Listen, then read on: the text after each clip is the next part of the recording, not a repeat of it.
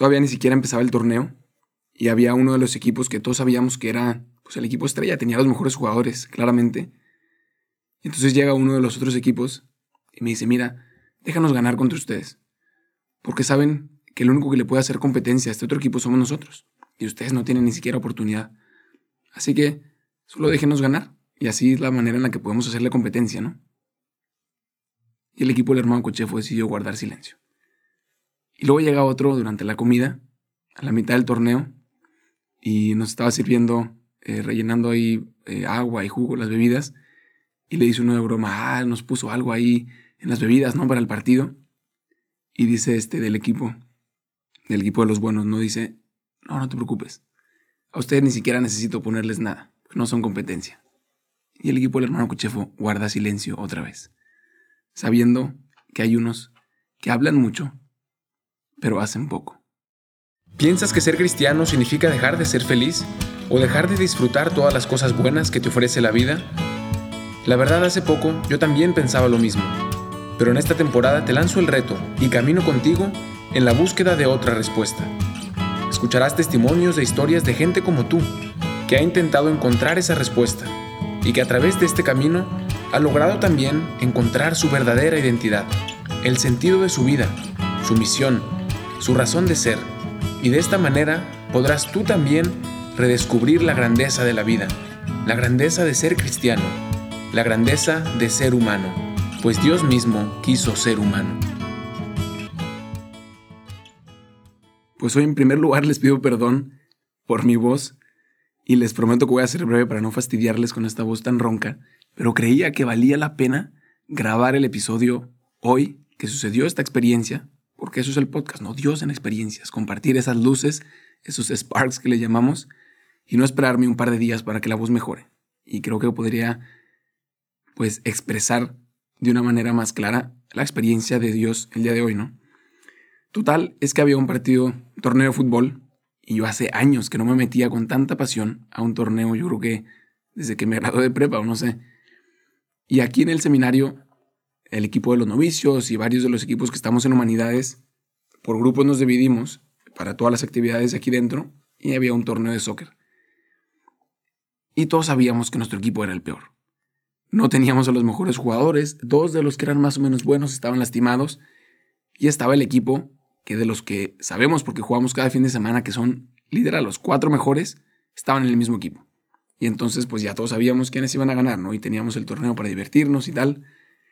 Y fue ahí que llegó uno de los del otro equipo y me dijo eso que les platicaba, ¿no? Como, mira, hermano, usted ni se preocupe, déjenos ganar contra ustedes, que ustedes ni tienen oportunidad, ¿no? Y ya se respiraba este ambiente incluso antes del torneo. Y después, cuando terminó el torneo y me ponía a reflexionar delante del Señor en un momento de oración, me acordaba lo valioso que son los deportes para enseñarnos la pasión de cómo vivir y incluso cómo reflejan muchas de las características de nuestra misión como cristianos, como apóstoles. Y mientras empezaba este torneo, el primer partido nos toca contra este equipo que era buenísimo, ¿no? Y muchos decíamos, no, pues no tenemos ni oportunidad, otros estábamos tratando de motivarnos y decir, bueno, pues vamos a disfrutarlo, vamos a darlo todo. Y desde el principio del partido, que me pedía el equipo, eh, pues unas palabras de motivación para, para entrar en calor y tal, les decía, mira hermanos, para todos los equipos está claro que no tenemos los mejores jugadores, pero les vamos a dejar claro que tenemos el mejor equipo. Pues el soccer es un deporte de equipo. Y terminó siendo como una frase bonita, no sé, tal, en el fondo nadie lo creíamos, quizás en algunos momentos ni yo. Y empieza el primer partido contra este equipo y lo perdemos. Dimos todo, jugamos excelente, como diríamos en México, jugamos como nunca y perdimos como siempre. Y pues fue el primer partido del torneo, que sabíamos que de ahí quizás no iba a mejorar la situación. Y para todos los equipos la expectativa seguía, ¿no? El equipo del hermano Cochefo, ese, ese grupo pues son los malos y todos los demás tenemos a los mejores jugadores, ¿no? Y viene el segundo partido ya como estaban las estadísticas, si ganábamos todos los siguientes, pasábamos a la final. Y no dependíamos de nadie. Entonces fue ese el mensaje de motivación al equipo. No, mira, si ganamos este partido, seguimos dependiendo de nosotros. Así en el fútbol es una expresión, o cuando uno ya le está yendo medio mal, que tiene que depender de otros resultados, que este equipo empate, que este equipo pierda para poder pasar. Y decía, mira, hay que concentrarnos en lo nuestro. Si ganamos este partido, seguimos dependiendo de nosotros mismos. Tenemos que ir ganando uno por uno y podemos pasar. Y entonces empieza el partido, empezamos perdiendo 1-0 y como que otra vez viene el equipo abajo. Y ahí estábamos luchando, ganamos ese 2-1. Y viene el tercer partido contra el otro equipo que era como el segundo candidato a ganar. Y viene este fuego de motivación o de decir, bueno, pues todos nos esperaban que éramos los más malos. Y, y ahí vamos, tenemos oportunidad de pasar y ganamos ese partido. Y total, pasan los siguientes partidos y pasamos a la final. Y viene este momento de enfrentar otra vez al primer equipo contra el que habíamos jugado, al equipo de las estrellas, que nos habían destrozado aunque dimos nuestro mejor partido, ¿no? Y viene el equipo antes de empezar y dice, venga hermano, otra vez, eso no es el, el speech, ¿no? Unas palabras de motivación. Y lo que me vino al corazón en ese momento, y es lo que le quiero compartir, fue lo que nos hizo disfrutar ese partido como nunca y lo que me hizo hoy aprender algo de nuestra vocación como cristianos. Les decía, mira hermanos, algo hermoso de nuestra vocación es que no entramos aquí prometiendo que íbamos a ganar nada. Entramos aquí hablando a nosotros como religiosos, pero hablándoles también a ustedes ahora como cristianos, entramos aquí prometiendo que lo íbamos a dar todo. Y les dije, yo les prometo tres cosas, y les pido que cada uno las prometa al equipo. La primera, que vamos a jugar como un solo cuerpo, como un equipo, todos juntos, arriba, abajo, en las buenas y en las malas, al unísono, como dirán los cantantes italianos, no, a una sola voz, que vamos a jugar como un solo cuerpo, sin división. La segunda, que vamos a dar todo, hasta cuando ya no podamos, que vamos a luchar hasta morir en la cancha, que vamos a dar todo. Y la tercera, que vamos a disfrutar cada segundo. Y no me di cuenta, pero no les pedí que prometieran que íbamos a ganar, ni les prometí que íbamos a ganar. Solamente prometimos que íbamos a dar todo, que íbamos a jugar juntos y que lo íbamos a disfrutar. Y empieza el partido y vamos ganando 1-0. Y luego nos empatan 1-1 y nos están bombardeando. Las estadísticas fueron 98% de posesión contra dos, de ellos contra nosotros. Tiros, sin exagerar, como 30 tiros en contra y 2 a favor. Y ganamos 2-1. Ganamos la final. El equipo del que todos hablaban, que ni siquiera tenía oportunidad de ganar, que tenía los peores jugadores, de hecho ni siquiera teníamos jugadores suficientes porque estábamos lastimados y tuvimos que invitar al, a nuestro asistente, al padre John, a jugar con nosotros, que luego tendrá la oportunidad de, compartir unos episodios. Y estábamos ahí con el padre invitándolo al equipo porque no teníamos ni siquiera suficientes hermanos. Y ahí estábamos, sin creerlo, después de desgastarnos cada segundo, ganando el torneo. Contra estos hermanos, contra el equipo de las estrellas. Y me quedé pensando en esas tres promesas. Porque en momentos del partido, cuando nos meten el 1-1 y están dominando el partido y están bombardeando y ni siquiera tenemos oportunidad de acercarnos a su portería, claro que me venía a la mente no tienes oportunidad, vas a perder, vas a perder, vas a perder. Pero por no haber prometido ganar, sino por haber prometido darlo todo, mi respuesta contra esos pensamientos en la cabeza no era voy a ganar, porque claramente perdí incluso la esperanza de que íbamos a ganar.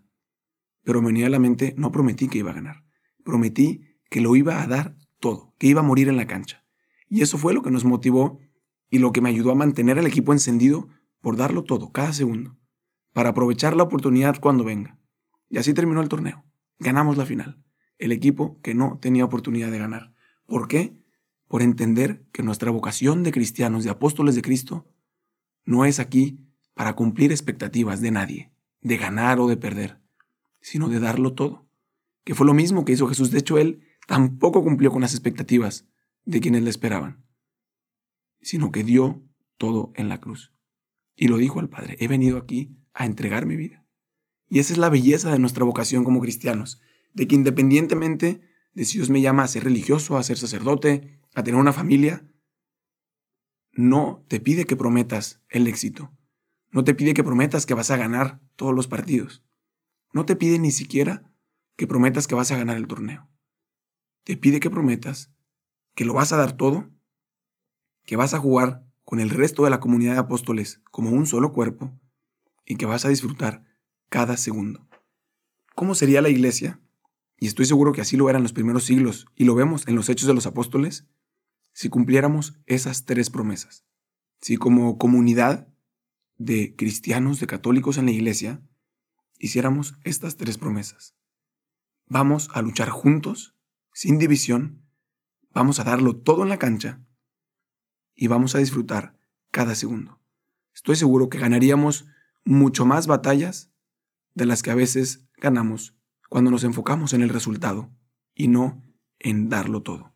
Y esto refuerza lo que veíamos en los episodios anteriores. Dios no te pide más de lo que puedes dar, pero tampoco menos. Y así de exigente, pero realista es nuestra vocación. Ni más ni menos. El 100%.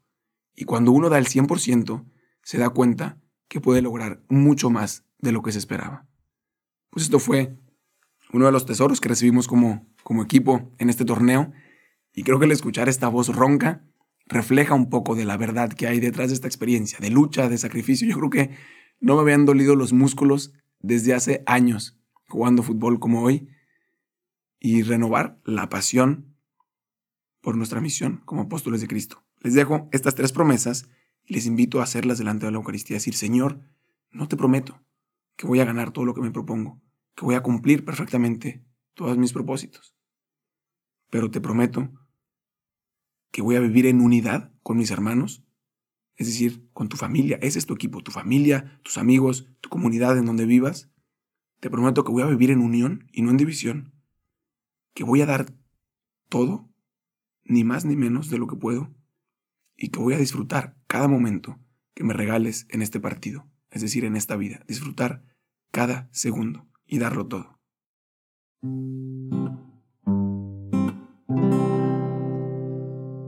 Por el día que llegaste a mi vida, paloma querida, me puse a soñar y al sentirme un poquito cansado,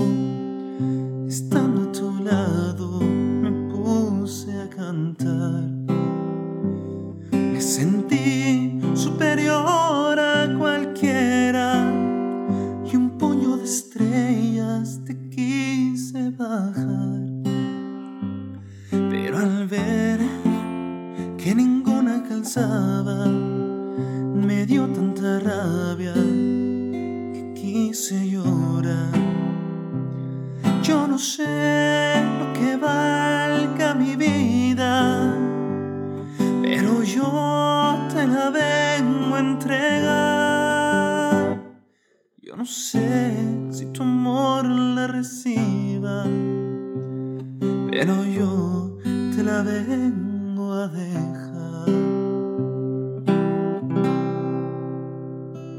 Me encontraste en un negro camino, como un peregrino sin rumbo y sin fe. Y a la luz de tus ojos divinos cambiaron mis penas por dicha y placer. Desde entonces yo quiero quererte con todas las fuerzas que el alma me da. Desde entonces, paloma querida, mi pecho ha cambiado por un palomar. Yo no sé lo que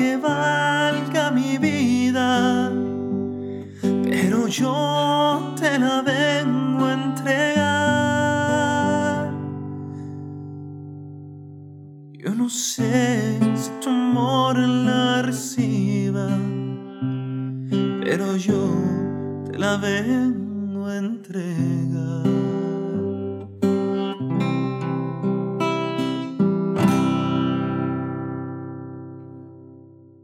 No queremos teoría, la verdad. Buscamos experiencias.